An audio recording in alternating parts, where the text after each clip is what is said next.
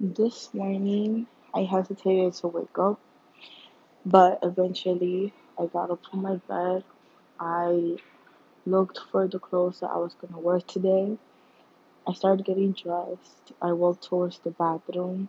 I brushed my teeth, combed down my hair, picked up any hair that fell from my head, did the hairstyle that I'm currently wearing, finished getting dressed, put my shoes on. Um, after that, I went towards the kitchen. I took out the cereal.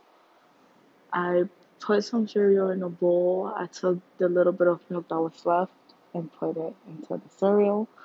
Then I took the remainder of the time eating breakfast before school. I took my book bag, my water, my keys, and I started heading towards the school building. And eventually I got here.